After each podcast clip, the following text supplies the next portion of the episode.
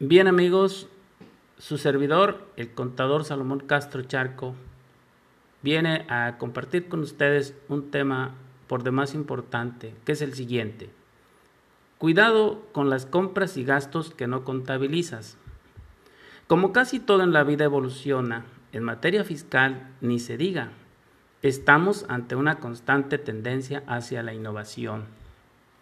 Desde el año 2014, donde se impone de una forma sistemática la expedición de comprobantes fiscales digitales por Internet, conocidos regularmente como CFDI, el sistema de administración tributaria viene almacenando en su base de datos los comprobantes fiscales, ya sea de ingresos o de erogaciones, y en todo momento dispone de atribuciones para determinar cuánto vende y cuánto gasta cada contribuyente en cada periodo determinando en forma estimativa las utilidades a las cuales les impone una contribución a cargo de los pagadores de impuestos. Veamos lo que dice el artículo 59, fracción sexta del Código Fiscal de la Federación.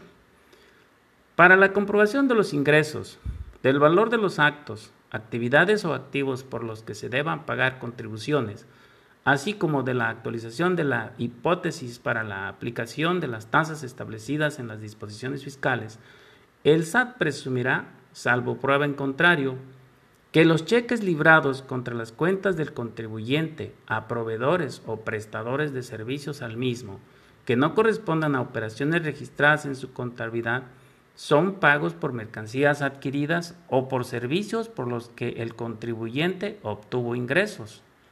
Por su parte, el artículo 60 del mismo ordenamiento nos dice que cuando el contribuyente omita registrar adquisiciones en su contabilidad y éstas fueran determinadas por las autoridades fiscales, se presumirá que los bienes adquiridos y no registrados fueron enajenados y que el importe de la enajenación es el ingreso omitido.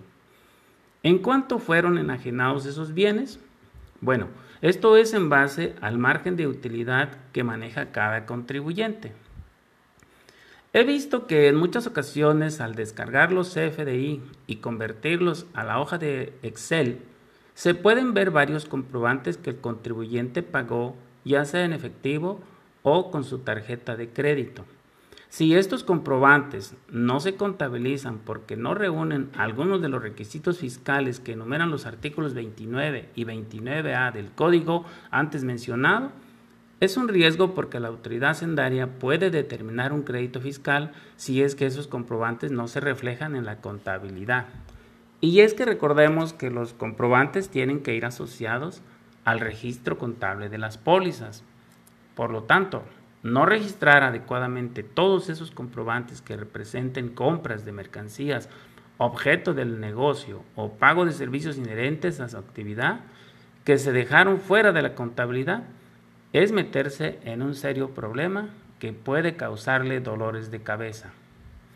Por otra parte, yo les recomiendo que todos los bienes que representen valores importantes, como son terrenos, casas, bodegas, autos o cualquier otro bien de importante valor, será mejor que lo declaren siempre y cuando los utilicen para la realización de sus operaciones o realicen gastos para su mantenimiento.